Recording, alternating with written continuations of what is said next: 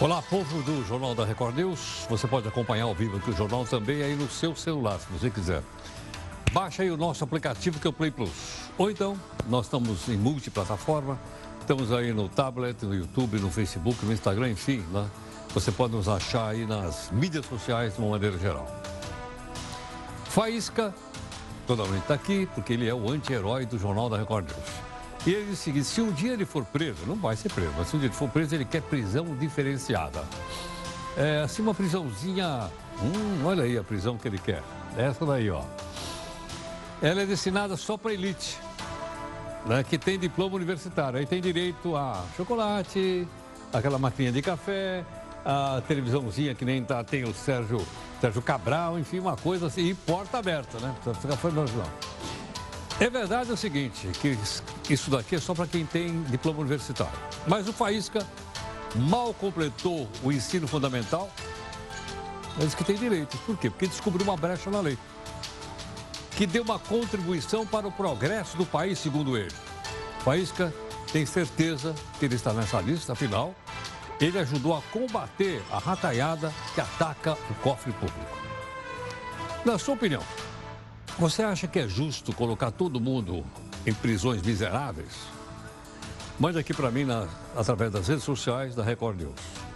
O nosso portal r7.com está dizendo que o governo, em nova proposta, o governo quer limitar saques só a 500 reais do Fundo de Garantia por tempo de serviço. Vamos ver como é que fica essa situação. Veja também outras notícias para você saber de fato que país é este. Seis cidades paulistas vão começar a receber voos até o final do ano. Amanhã, o Jornal da Record News vai ao ar na multiplataforma 7 da noite. Não perca. Já há algum tempo, os bens e serviços vendidos no Brasil não são tabelados. É economia de mercado, seu estúpido, diria o Bill Clinton.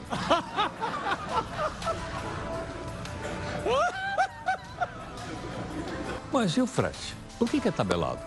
Vamos explicar. As ações contra o INSS vão tramitar apenas na Justiça Federal. Isto se a reforma da Previdência for aprovada em segundo turno. Mas as ações podem ser feitas e acompanhadas pela internet.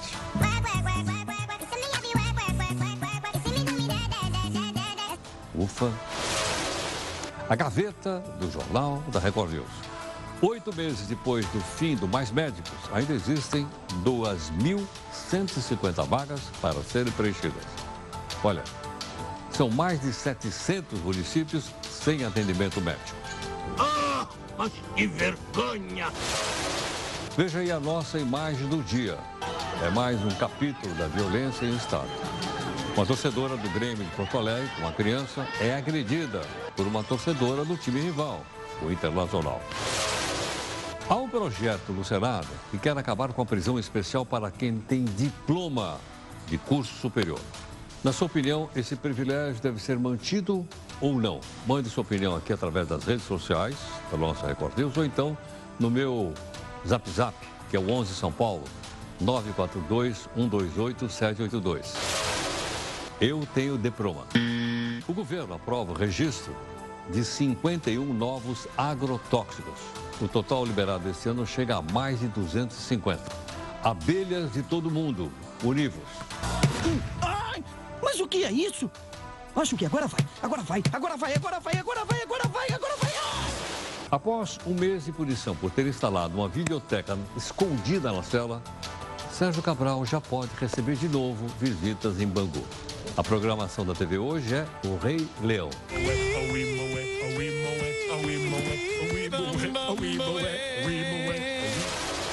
O governo bloqueia 1 bi e 400 por falta de dinheiro. O deputado Cacalhão quer dobrar o fundo de campanha para 3 bilhões e 700 milhões. Adivinha de onde sai essa grana?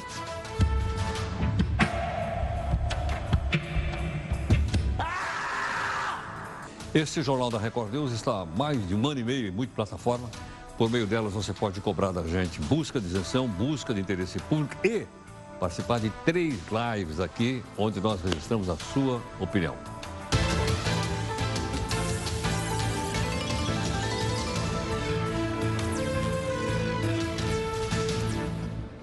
Bom, como o jornal está em multiplataforma, como você sabe, todo dia você pode começar a acompanhar às 5 da tarde. A reunião de pauta aqui do jornal. Hoje, participação do Felipe e da Júlia, né? conversando aí uh, no estúdio do R7.com, que é o portal aqui do Grupo Record, como você sabe. A nossa hashtag aqui é JR News, né, para que você possa uh, ter uma comunicação mais fácil com a gente. O nosso desafio, todo dia tem um. A gente às vezes renova, às vezes a gente já. O Michael Schudson, por exemplo, a gente já mostrou, mas vale a pena. Jornalismo produz um primeiro rascunho da história, não a última palavra sobre os acontecimentos, diz aqui. Jornalismo produz um primeiro rascunho da história, não a última palavra sobre os acontecimentos. É como dizer, o jornalista, menos, menos. Bom, é forte o lobby da construção civil para que o presidente Bolsonaro volte atrás nessa ideia de liberar saque do fundo de garantia o tempo de serviço. Por quê? Porque essa grana vai para eles lá, vai para a construção civil. Está em estudo limitar os saques a 500 reais esse ano e o ano que vem mudaria. Dessa forma, o impacto sobre o financiamento do fundo de garantia para a construção civil ficaria mais restrito, ou seja, né, em nome daquelas construções mais é, humildes, eles pegam a grana do fundo de garantia, para construir as habitações mais uh, sofisticadas. A Agência Nacional dos Transportes decidiu suspender a mudança da nova tabela do frete, que foi anunciada na semana passada. Entre as mudanças estava um novo método para calcular o valor mínimo de uma entrega de uma mercadoria. Volta a valer então a tabela antiga, na qual apenas a quilometragem e a quantidade de eixos eram levadas em consideração na hora de fazer o preço. Vale lembrar o seguinte: o governo passado assumiu o compromisso de atualizar a tabela a cada seis meses. É agora. Bom, mas por que, que o governo voltou atrás? Veja aqui no texto do Felipe Leme. Falta de alimentos nos supermercados filas imensas para abastecer o carro, aeroportos com falta de combustível. Esses foram alguns dos reflexos da paralisação dos caminhoneiros em maio do ano passado. Foram 10 dias de caminhões desligados, o suficiente para parar o Brasil. A situação colocou o governo de Michel Temer contra a parede. A população, ao mesmo tempo em que apoiava os caminhoneiros, também pedia uma ação rápida do governo. Cada dia a mais de paralisação era uma vitória para os motoristas. Pressionado, Temer precisou ceder a maior parte dos desejos dos manifestantes. Além da redução do preço do diesel e da isenção de pedágio para eixos suspensos, os caminhoneiros conseguiram o tabelamento do frete, criando um piso por quilômetro rodado. Quem desrespeitasse seria multado. Diferentemente de qualquer produto ou serviço no Brasil, o preço da entrega da encomenda seria decidido pelo governo. De acordo com a resolução da época, a cada seis meses, o governo precisa atualizar a tabela do frete. Por isso, novos valores entrariam em vigor no último sábado. Entrariam. Isso porque o governo voltou atrás após conversar com os caminhoneiros que ameaçaram uma nova paralisação. 13. 2,13 o quilômetro rodado. É. E antes que... era 2 e 2,95. Ficou bem abaixo para você. Poxa, baixou 30% do valor que a gente carregava aí. A tabela de janeiro volta a vigorar, a partir de amanhã já é a tabela de janeiro vigindo, né, valendo e é aquela antiga que vocês já estão acostumados. E a tabela nova, só quando a gente conseguir fechar o consenso, quando a gente conseguir negociar e tá, tiver o pessoal confortável. Então, estão muito interessados, muito imbuídos em resolver o problema. Apesar disso, o governo garante que não é refém dos caminhoneiros. O modal rodoviário não é a melhor solução para ser sustentáculo de transporte no país. Mas até conseguimos instalar um modal ferroviário, fluvial, que seja é, compatível com o tamanho do Brasil, vai levar algum tempo. Não se faz mágica. E não é uma valoriz, supervalorização do caminhoneiro, nem é se entregar uma chantagem dessa categoria. Não, nós temos que ter consciência da importância deles no contexto atual do país. O governo espera acalmar os ânimos dos motoristas e evitar um novo caos no país. Mas a dúvida que fica é: até quando o governo precisará ceder às vontades de alguns setores para que o país não pare novamente? Olha, tem um projeto de lei que foi apresentado em uma comissão do Senado e que estabelece o chamada, a chamada fim da prisão especial para quem tem diploma de ensino superior e também para cidadãos inscritos no chamado livro de mérito, que eu não faço a menor ideia que seja isso. Para conversar melhor a proposta, gentilmente, o senador pela rede do Espírito Santo, senador Fabiano Contarato, está aqui conosco. Senador, obrigado aqui por atender o Jornal da Record News. Obrigado a vocês. Senador, como é que então é o resumo do projeto? Bom, lamentavelmente o Estado brasileiro ele está sendo desenhado para fortalecer a desigualdade social no país, não só no aspecto econômico, mas também no aspecto jurídico penal brasileiro. Prova disso que se você traçar o perfil socioeconômico de quem está pobre, preso, é pobre, afrodescendente e semi-analfabeto. Ora, a Constituição ela assegura que todos somos iguais perante a lei sem distinção de qualquer natureza. Esse projeto ele vem corrigir o artigo 295 do Código de Processo Penal, uma vez que o Código de Processo Penal, que é de 1941, mas entrou em vigor em janeiro de 42, tinha uma realidade. Você, nós admitirmos que uma pessoa, por possuir um diploma de nível superior, ela é melhor do que uma pessoa que não teve oportunidade de, de ensino. Nós temos aí uma população de 210 milhões de habitantes, mas que 11,3 milhões são analfabetos. E apenas 1% da população carcerária que possui é, uma colação de grau em nível superior. Então, esse projeto visa efetivamente dar vida ao disposto no artigo 5 da Constituição Federal, assegurando o princípio da igualdade, de que todos somos iguais perante a lei, sem distinção de qualquer natureza. Nós temos aí, como você muito bem observou, é, essa e há a previsibilidade de revogação dos membros que estão inscritos no livro de mérito, porque esse livro de mérito é, ele foi instituído na era Getúlio Vargas para prestigiar aquelas pessoas que faziam doações valiosas ou que de alguma forma contribuíram para o para o desenvolvimento do país, ou seja, um caráter extremamente subjetivo. Até mesmo acesso a, essa, a esse livro é difícil, mesmo com a lei de acesso à informação. Então, nós temos que adaptar a realidade do Código de Processo Penal, que de 1942 para atualmente em 2019. Nós temos que dar tratamento igual, comportamento igual. E principalmente falar que uma pessoa que não teve oportunidade de estudo, que é a grande massa da população brasileira, que está sendo violada em seus direitos elementares, direito básico, como saúde e uma educação pública de qualidade, que não teve acesso a um nível superior, que ela é inferior do que aquelas pessoas, aquela ínfima camada da população que teve acesso ao ensino é, de, de graduação em qualquer é, instituição é, reconhecida pelo Ministério da Educação e Cultura fere a razoabilidade e a proporcionalidade, porque o crime hum. ele é cometido independente de raça, cor, etnia, religião, origem, ou se a pessoa é deficiente ou idoso, ou se ele tem um nível superior ou não, ou se ele está inscrito num livro de mérito ou não. Nós temos que efetivamente dar o tratamento como manda o artigo 5 da Constituição Federal. Para isso que vem o projeto, para corrigir essa desigualdade, porque nós entendemos que o artigo 295, nesses incisos, ele viola essa garantia constitucional, essa, essa presunção da igualdade.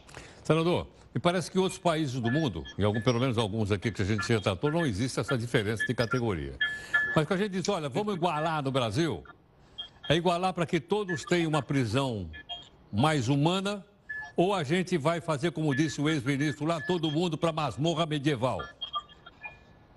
Olha, nós temos a própria garantia constitucional, mas que também é letra morta. Aliás, isso é uma constante no Brasil, porque não adianta você falar, nós falarmos que nós vivemos num Estado democrático de direito, que todos são iguais perante a lei sem distinção de qualquer natureza, que, como eu disse, a, o perfil socioeconômico de quem está preso é pobre, afrodescendente e semi-analfabeto. Quando os crimes que maior prejuízo quem pratica e que ocasiona a nação são crimes praticados por políticos, porque quando acontece um furto, por exemplo, em São Paulo, nós temos uma vítima determinada. Agora, quando um político desvia verbo da saúde, ele está matando milhões de pessoas. Quando o governador desvia verbo da educação, ele está matando o sonho de milhões de jovens. E se você verificar quais são o percentual da população carcerária que nós temos nesse perfil, ele é ínfimo e irrisória, é quase que inexistente. Então, nós, é, infelizmente, no Brasil, nós temos o hábito de criminalizar a pobreza. Né? Eu fui delegado de polícia por 27 anos e me senti usado pelo Estado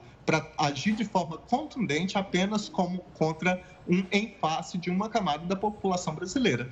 Prova disso que basta você analisar o comportamento da própria polícia. Você não vê a polícia dando geral ou revista pessoal em jovens de classe média alta ou em bairros nobres, mas ela faz assim dioturnamente nos bolsões de pobreza, como se o pré-requisito para ser criminoso fosse ser pobre. Eu acho que é isso, passou da hora do Brasil virar essa página, dar tratamento igual a comportamento igual, independente da classe social, independente da raça, da cor, da etnia, da, da, da, do grau de escolaridade. Nós que a, a, a, pena ela tem uma função dúplice de readaptação ao convívio sociofamiliar e de retribuição pelo mal praticado. E, infelizmente, e não, isso também não é uma coisa que acontece à luz da Lei 7.210, que é a Lei de Execução Penal. Verdade. Então, é, é preciso fazer essa faxina. É, é, é, eu fico muito triste quando eu vejo que há uma postura de, de querer endurecer penas, algumas pessoas lutam por redução da maioridade penal, quando nós temos que combater a violência é na, efetivamente na causa, é termos uma educação pública de qualidade, saúde pública de qualidade, gerando emprego e renda, fazendo uma reformulação do Código Tributário, uma verdadeira reforma política, reduzir o abismo existente entre Perfeito. os milhões de pobres e a concentração de riqueza na mão de tão poucos. Perfeito. Eu acho que é, é, é, é trabalhando a, a, causa e não o efeito que Entendo. nós vamos reduzir a violência no Brasil. Senador, obrigado aqui pela gentileza de atender aqui o Jornal da Record News. Muito obrigado. Eu que agradeço. Um abraço a todos. Muito obrigado. Senador pela rede partido, rede, do Espírito Santo, que é o senador Fabiano Contarato, conversando um pouco conosco o projeto dele para acabar com uh, o foro privilegiado para, para quem tem diploma. Até brinquei, né? Falei, eu tenho diploma. E também essa lista do mérito. É a primeira vez na minha vida, olha que faz tempo que eu estou vivendo. Nunca ouvi falar na tal lista do mérito. Amanhã, nós vamos tentar levantar a tal lista do mérito e ver quem está nessa lista do mérito.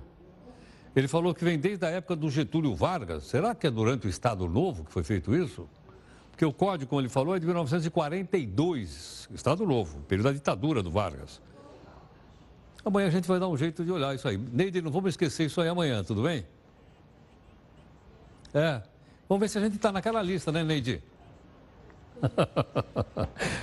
Bom, de um lado, o governo anuncia um bloqueio de quase um bilhão e meio de reais para equilibrar a conta da União, dizendo que eles estão quebrados. Tem grana. Do outro, o deputado Cacá Leão, que é da Bahia, quer aumentar a grana para os partidos fazerem campanha. O valor do fundo que hoje, fundo do nosso bolso, que hoje é de 1 bi 700, iria para 3 bilhões e 700 milhões de reais. Olha quanta grana para gastar na campanha do ano que vem. Isso mais do que dobra. Além disso, os partidos já recebem, nem vamos trocar aqui para não fazer muita confusão, valores milionários também do fundo do fundo partidário. Você quer saber quanto cada sigla uh, arrecadou esse ano? Vamos dar uma olhadinha aqui então, olha lá. Dá uma olhada só, isso aqui é fundo partidário, não é o fundo da eleição do ano que vem, não. Olha só o pessoal quanto colocou no bolso aqui. Fundo partidário. Nós já perguntamos de onde o partido devia tirar dinheiro. A maior parte das pessoas tem que tirar do próprio bolso.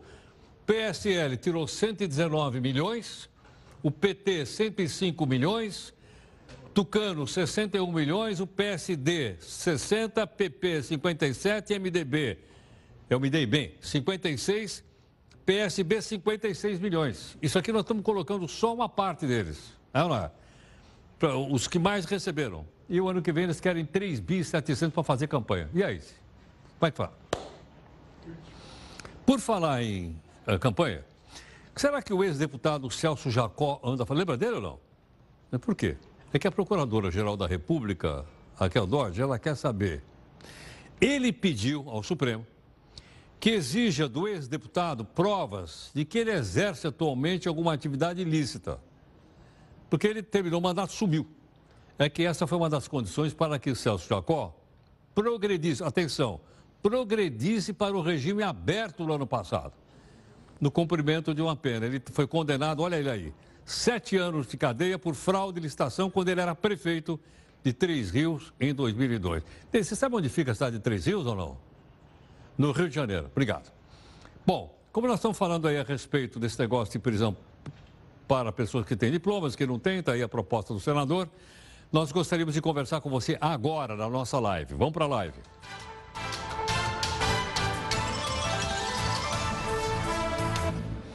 Você se lembra que a gente mostrou para você aqui o mapinha do Golfo, onde fica a Arábia Saudita de um lado e o Irã do outro?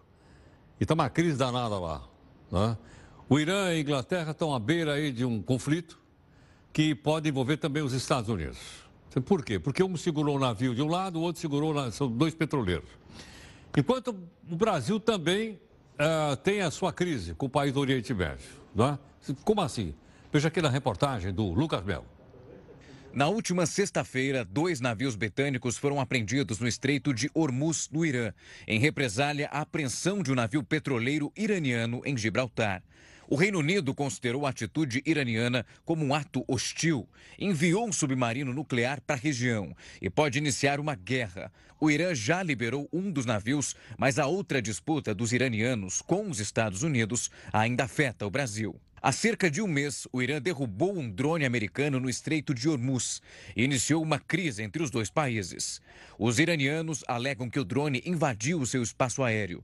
Os Estados Unidos negaram e ainda impuseram sanções ao Irã, que afetam o Brasil. Dois navios iranianos seguem parados perto do porto de Paranaguá, aguardando autorização para serem abastecidos desde junho. O Bavan e o Termé vieram ao Brasil para levar uma carga de milho que recolheram em Santa Catarina. A Petrobras nega que seja a única fornecedora de combustíveis e que não abasteceu os navios por temer represálias dos Estados Unidos, que impuseram sanções contra o Irã. Caso a empresa providencie combustível, pode entrar nessa lista dos americanos e ser prejudicada. De acordo com a Capitania dos Portos de Paranaguá, os navios buscam uma alternativa para seguir em viagem. Os tripulantes têm recebido alimentos e água da equipe que trabalha no Porto Paranaense. O local seria uma parada estratégica para os iranianos abastecerem antes de seguir a viagem. A capitania afirma que a Petrobras é a única fornecedora de combustível no país. Bom, ficou claro para você a confusão aí ou não? Só mais um detalhe. Vamos olhar. Na, uh, você tem o um mapa aí para mostrar mais um pouquinho? Olha aqui, ó, tá vendo? Então tá a Arábia Saudita aqui, o Irã está aqui, ó, o Golfo Pérsico, esse estreitinho aqui é o chamado Estreito de Hormuz. É aqui que está dando a confusão. Aqui então está preso o navio britânico, está aqui, e lá no Gibraltar é que está preso o navio iraniano. Ah, prenderam o nosso, vamos prender o de vocês. É essa situação aqui, ó, que é uma situação bastante, assim, uh, sensível da região do Oriente Médio, do qual fazem parte o Irã, a Arábia Saudita e outros países aqui que você já conhece. Bom, o presidente Bolsonaro afirmou hoje que pretende extinguir a grande maioria dos conselhos. Eles são formados por representantes do governo e também da sociedade civil. Mas aí, uh, teve o seguinte, falou em conselho, eu fiquei em dúvida, nós discutimos na reunião de pauta, afinal, para que serve um conselho? Gustavo, afinal, para que, que serve um conselho, Gustavo? Olá, Heródoto. Vamos lá. Chamados de Conselhos Nacionais de Participação ou de Políticas Públicas, os conselhos são órgãos colegiados que existem no Brasil desde o começo do século XX. A ideia é fazer com que a sociedade esteja mais próxima do governo federal. Isso é feito com a participação de associações, movimentos sociais e estudiosos, além de empresas. Os conselhos trazem novos pontos de vista sobre as áreas que atuam e aperfeiçoam os programas do governo. Mas não são só flores. As críticas aos conselhos existem. Para muitos, eles atropelam o poder do governo federal e do Congresso. Mas como funcionam os conselhos nacionais? Cada conselho é formado por um número variável de conselheiros. Alguns chegam a contar com quase 100, entre representantes do governo e da sociedade civil. Eles se reúnem periodicamente, convocam audiências públicas e fazem pesquisas sobre o setor em que atuam. Cada conselho tem as próprias regras. Uma dúvida bastante comum é se os conselheiros são pagos para exercerem a função. Na verdade, Heródoto, eles não recebem remuneração pelo cargo. mas costumam ser reembolsados com o valor de transporte e hospedagem durante as conferências nacionais. Não se sabe ao certo quantos conselhos existem, são vários. Tem o Conselho Nacional de Educação, Saúde e Meio Ambiente e o de Desenvolvimento Econômico e Social, por exemplo. O Conselho Nacional de Educação é o mais antigo do país. Foi criado em 1911, mas a maior parte nasceu a partir de 1988.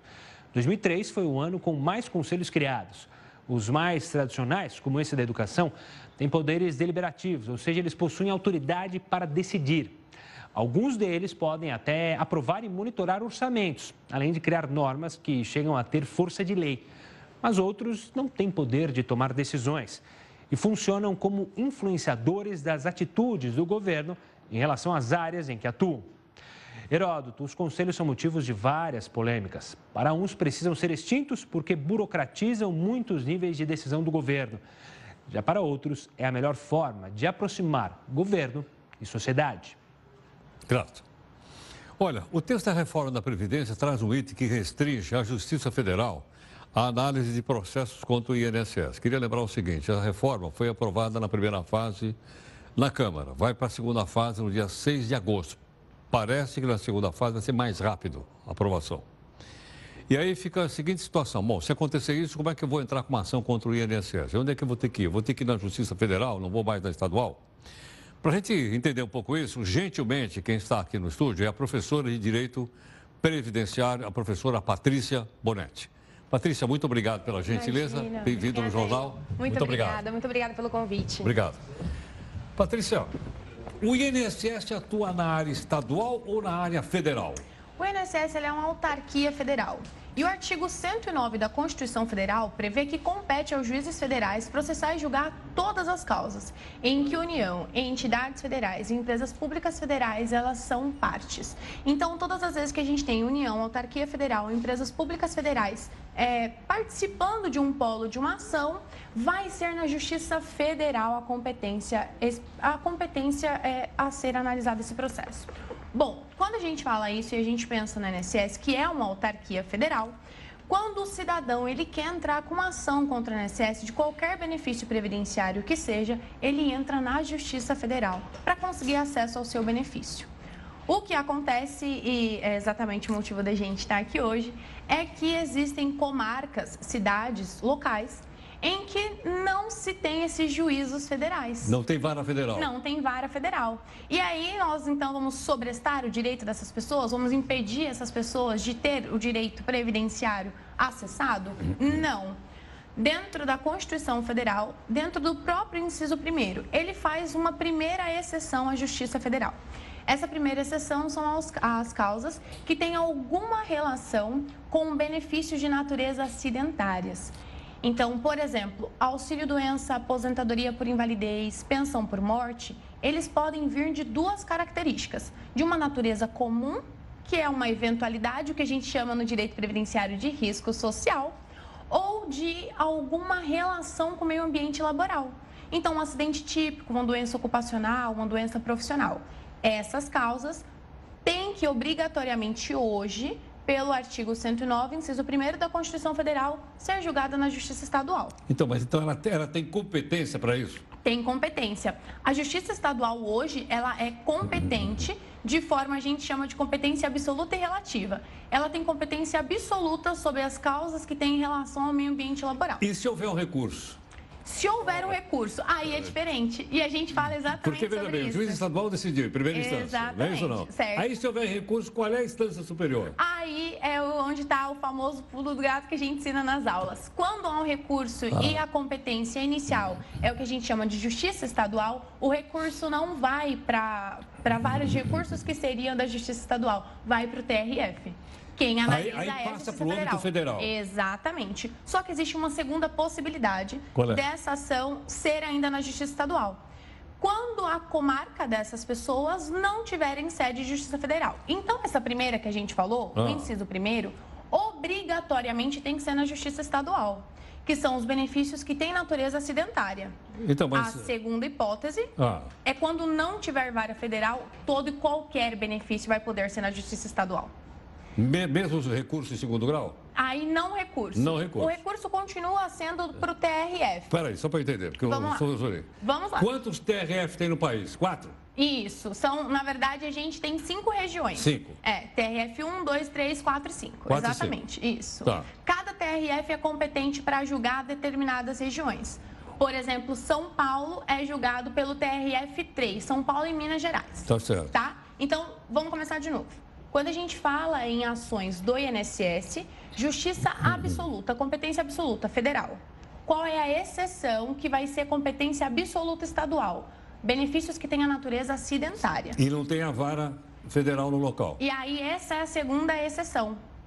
Porque quando tiver natureza acidentária, vamos pensar que um cidadão, ele se acidentou na empresa. Ele foi trabalhar e ele caiu. Essa ação, por mais que na cidade dele tenha justiça federal, vai ser na justiça estadual, porque é a competência Então, absoluta o para julgar. o que eu não surgiu dessa nossa conversa? Tá. Aí a empresa vai e recorre. O recurso para a empresa? É. Não, o recurso, ele. Exatamente, tá. Aí entra nessa sua dúvida. TRF. Recurso Tribunal Regional Federal. Isso mesmo, Tribunal Regional Então vai para Federal. o âmbito da Justiça Federal. Vai pro âmbito Aí da vou Justiça ter que Federal. me virar lá no tribunal. Lá no tribunal. Aí Suponha que tem eu jeito. esteja em Santa Catarina, vou ter que ir lá no Rio Grande do Sul. É, a gente, na É verdade. É, na verdade, a gente vai ter as competências divididas e a gente vai para o TRF daquela região. Vai depender da região que nós estamos.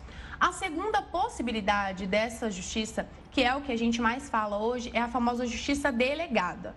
Agora esquece aqui esses benefícios de natureza acidentária, tá? Vamos pensar em qualquer benefício previdenciário, obrigatoriamente na Justiça Federal. Tá. Então, por exemplo, se eu for discutir se eu tenho direito ou não, ou se eu tenho ou não documentação para requerer minha aposentadoria, Isso. é na Justiça Federal. Na Justiça Federal, Não na estadual. via de regra. Mesmo que não tenha ah, vara. A vara federal. É. E isso hoje chama de justiça delegada. E aí, quando não tiver vara federal onde o senhor mora, por exemplo, Ah. aí o senhor pode se utilizar. E é isso que eles queriam tirar. Que a PEC 6 de 2019, aquele texto inicial de 20 de fevereiro de 2019, ele traz que não poderia mais, que permaneceria na Justiça Estadual as ações que estavam em tramitação.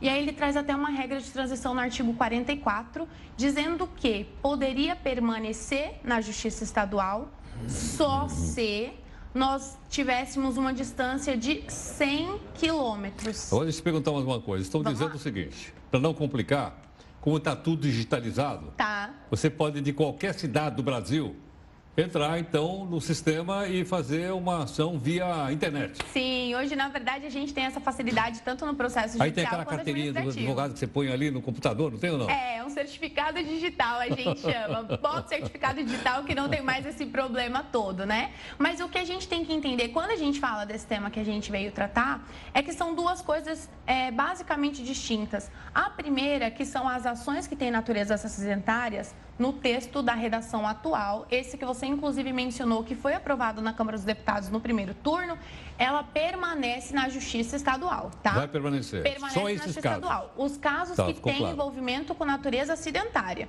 Perfeito. Então, qualquer benefício de natureza acidentária, mesmo aqui em São Paulo, que a gente tem juizado especial federal, que a competência é se não ultrapassa 60 salários mínimos. Se ultrapassa 60 salários mínimos, seria varas federais? Nesse caso, mesmo aqui em São Paulo, que a gente tem todos, é na vara da justiça estadual, que a gente chama de varas acidentárias. Porque é uma parte da estadual que cuida só de benefícios previdenciários. Perfeito, ficou A claro isso. segunda etapa é o que, teoricamente, já está no texto aprovado no primeiro turno, que vai ser passível de regulamentação a possibilidade da continuidade ou não. Na verdade, o que eles querem é tirar essa justiça delegada de todo e qualquer benefício. Lembra de novo aquela cidadezinha pequenininha lá escondida que não tem vara federal. Hoje eles podem se utilizar da justiça estadual. Mas também vão poder entrar pela internet. Ainda pode entrar pela internet. Desde que tem internet, está todo mundo bem resolvido. Não vai ter problema nenhum. Mas se não tiver internet, vamos pensar lá com a Brobró do Judas que não tenha nem internet. Bom, essas pessoas vão ter um problema. Porque agora ele não traz ainda nem quilometragem de distância. A gente, e aí a legislação traz algo que é pior ainda. Nosso previdenciário coração até para, que fala passível de regulamentação. Perfeito. Então, essa justiça delegada para as pessoas que não têm varas federais onde elas residem, todo e qualquer benefício, excetuado esses que têm a natureza acidentária, vão ter, vão ter obrigatoriamente que cumprir a regra, que é ser protocolizado nas varas federais. Doutora, obrigado. Viu? Imagina, muito obrigada Muito obrigado. eu, viu? Muito obrigada. Obrigado. Gentileza. Professora de Direito Previdenciário, professora Patrícia Bonetti, está aí de uma maneira simples, fácil, didática, para a gente poder entender, né? É, onde vai ser, nas, continua nas varas estaduais e onde vai para as varas federais, ok? Bom, amanhã, conforme você vê aqui na sua tela, nós teremos emoções do Real Madrid e o Arsenal a partir das 8 horas. Está aí, ó. Vai ter dois jogos, deixa eu ver aqui. Um deles é o Real Madrid contra o Arsenal e o outro é o Bayern de Munique contra o Milan. Tá, tá lá. É a partir das 8 horas da noite. O jornal amanhã vai de 7 às 8. Antes das 8, o pessoal que. Nosso companheiro, Roberto Tomé e o. O. É o Campanella amanhã? Os nossos narradores. É o Lucas. O Lucas vai estar aqui conosco, ok? E aí, então, a gente vai né, acompanhar aí, uh, haja vista que a Record News é a emissora oficial da Champions Cup, ok? Bom, vamos então aqui para a nossa segunda live para você fazer comentários.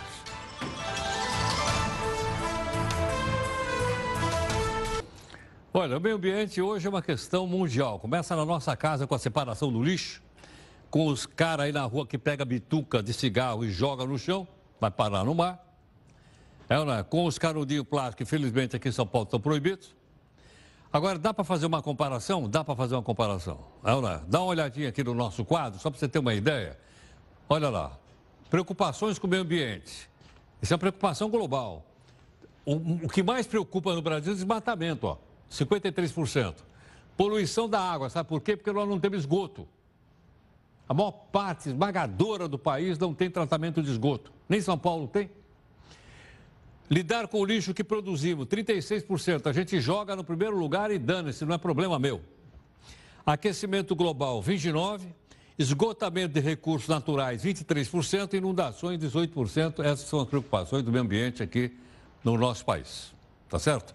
Querem comparar com o mundo? Vamos ver como é que o mundo. Olha, o mundo já inverteu a situação. Está preocupado com o aquecimento global, está dando uma chuva enorme na Índia e no Sri Lanka, muito forte por causa do aquecimento global. Poluição do ar, 35. O lixo, 34. Desmatamento, 24. Do Brasil é primeiro, ó. aqui no mundo é primeiro, segundo, terceiro, quarto. Desmatamento, uh, eu repeti, desculpa. E a emissões de gás de efeito estufa, 14%. Ok ou não? Bom, mas está uma confusão danada, porque na última sexta-feira o presidente Bolsonaro colocou em dúvida a credibilidade do INPE. Lembra que nós botamos o INPE aqui, fizemos uma entrevista com o diretor do INPE, ele disse, oh, tem um satélite que passa lá em cima da Amazônia cada, cada três dias, acho. Então, se tem um satélite, dá para ver imagens, dá para ver número. Mas parece que não é o suficiente. Nós vamos aqui, nós temos aqui o nosso convidado, não, não é? Para conversar conosco para a gente poder entender um pouquinho, então, aqui com a, essa situação. Nosso convidado é o Edgar Oliveira, diretor de conservação e restauração de ecossistema da WWF Brasil, e ele está aqui gentilmente conosco. Edgar, obrigado aqui por atender o Jornal da Record News. Oh, obrigado, Heródoto, você pelo convite é um prazer estar aqui com vocês essa noite. Edgar, a sua ONG também está sob suspeita. Não, a gente já tem um trabalho bastante sério aqui no Brasil de mais de 20 anos, né? tem um trabalho reconhecido, e embora tenha sido levantado alguns questionamentos sobre a ONG, não tem nada que desaboie o nosso trabalho aqui no Brasil. Agora, dá para confiar nos dados do INPE? Não dá para confiar? Que avaliação você faz? Ah, esses dados do INPE são, são dados muito bons. O INPE é um instituto de pesquisa que tem um histórico de atuação nessa agenda né, de monitoramento do desmatamento de floresta tropical, né, no caso da Amazônia, mais, é um histórico mais relevante do mundo. Assim, né? A gente tem é uma experiência única em termos de série histórica. O INPE vem fazendo isso aí por décadas já. Então, com uma metodologia divulgada, pública e reconhecida mundialmente né, como sendo realmente uma ferramenta de monitoramento e desmatamento bastante efetiva. Entendo. Agora, é, será que essa pressão é por causa das críticas que o governo sofreu, especialmente da França e da, da Alemanha, por ocasião agora da assinatura do acordo do Mercosul? Olha, acho que tem um pouco uma ligação com isso. E também o que a gente vem percebendo, assim, né, aqui o questionamento dos dados, eles é, também trazem um pouco, né, como uma informação, né, junto com essa questão, questionar os dados, a falta de uma política pública clara de combate ao desmatamento. Né? Então, quando você não consegue responder né, a essas informações, o porquê que os dados estão subindo, os dados de desmatamento, isso mostra né, que uma falta de clareza em qual que é a posição do governo para realmente reverter essa questão do desmatamento, tanto na Amazônia como no Cerrado. Então, ele é bastante preocupante nesse sentido. Né? É o direcionamento de uma informação científica mundialmente reconhecida, reconhecida pelos maiores centros de pesquisa né, da, da área, e atrelado a isso uma falta de política pública clara de qual que é a proposta desse governo para conter o desmatamento. Edgar, quem são os vilões desse desmatamento? São os criadores de gado, são os plantadores de soja, são os vendedores de madeira? Quem são os vilões? Olha, é todo um, um, um sistema né, que envolve isso e muito ligado à ilegalidade. Né? Então, você tem né, todo uma, uma, um, processo né, muito ligado à grilagem de terra, grilagem, usado, ligado à ocupação de terras públicas, né, e depois da abertura dessas áreas, Daí você tem né, tanto a venda da madeira como a entrada de uma atividade agrícola ou pecuária. No caso, né, principalmente o caso da pecuária, a soja, no caso da Amazônia, a gente tem uma, uma vantagem, né, que é um caso de sucesso no Brasil, que foi a moratória da soja, né, que, que foi estabelecida já há mais de 10 anos e que não permite né, um plantio de soja em área desmatada na Amazônia depois de 2008. Né? Então, a gente tem alguns, alguns mecanismos adicionais de controle do, do, desmatamento. Mas a maior causa está ligada à ilegalidade, né? principalmente na questão de grilagem de terra, mineração e estratégias de, de, de consolidação de posse dessas áreas. Edgar, uma parte desses produtos que você citou, ou a maior parte deles, não são destinados ao exterior. Dizer, os países de fora compram ainda sabendo que isso foi retirado das terras de, de mata derrubada? Isso, assim, cada vez mais isso é uma preocupação que vem né, tomando conta dessa questão do mercado, diante do mercado internacional, porque os países que importam a nossa produção, eles também estão entendendo que eles importarem uma produção que gera um impacto ambiental no Brasil, isso também está atrelado na conta deles. Então, se eles querem trabalhar as mudanças climáticas, trabalhar a diminuição das emissões de gases de efeito estufa, além de trabalhar as mudanças do seu país, eles também têm que entender qual que é o impacto do padrão de consumo que eles estão tendo aonde esses produtos são produzidos.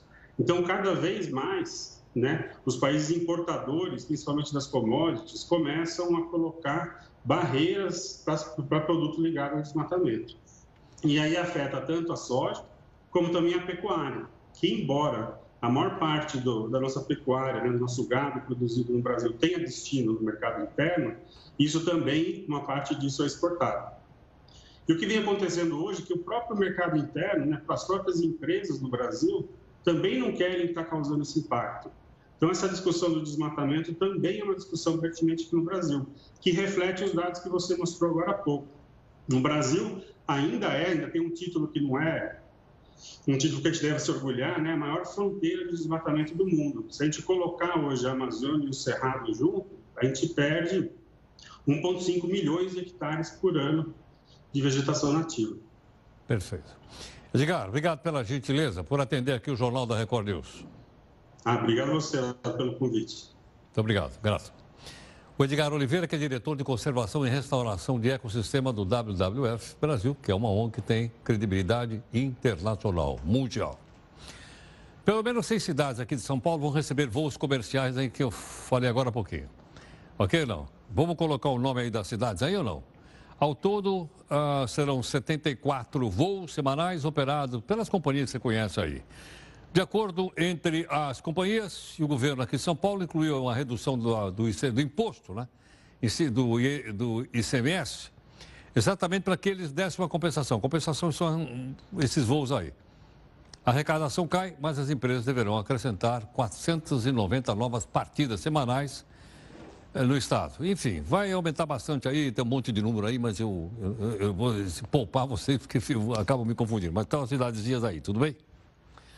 Bom, você viu agora há pouquinho uma entrevista aqui do senador que ia acabar com foro especial e você está opinando. Onde? Na live. Vamos lá.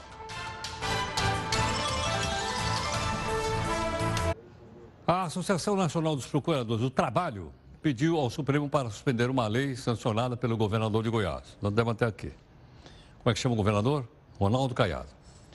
Ele permitiu a extração de amianto para a exportação, não para uso interno.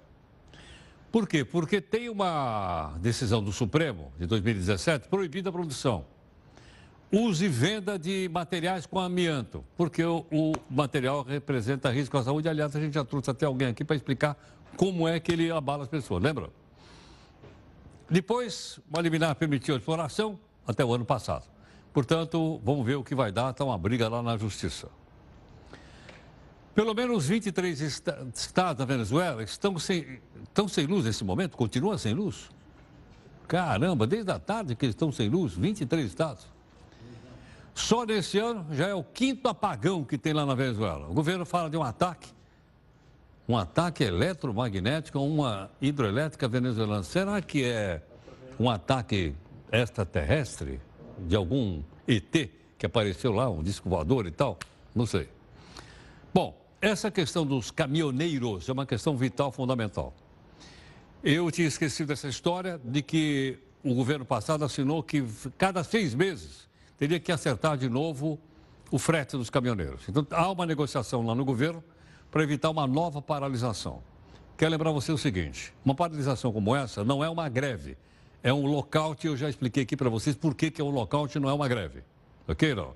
O impacto no, no, no período lá do, do Temer foi violento, derrubou o, o PIB e teve consequências meses seguidos. Portanto, ninguém quer, obviamente, que o país vá caminhar para isso novamente. Vamos ver se há possibilidade de se fazer aí um acordo né, para que os caminhoneiros possam continuar trabalhando e, ao mesmo tempo, a sociedade receba os produtos que são transportados por ele. Aliás, a maior parte, a gente ouviu o próprio general Augusto, alguma coisa, dizer agora há pouquinho aqui, que nosso, nosso transporte está totalmente em cima de pneu e não em cima de ferrovia, e que isso leva, obviamente, muito tempo para ser, ser mudado no país. Augusto Heleno, me lembrei.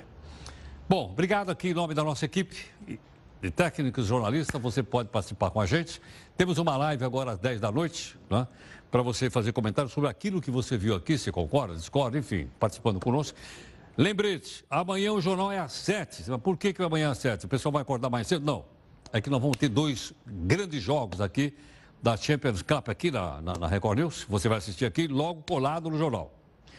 Lembrando que o acordo de livre comércio entre o Mercosul e a União Europeia promete reduzir os impostos sobre o vinho. Uau! Sabe o que significa? Significa vinhos melhores e mais baratos.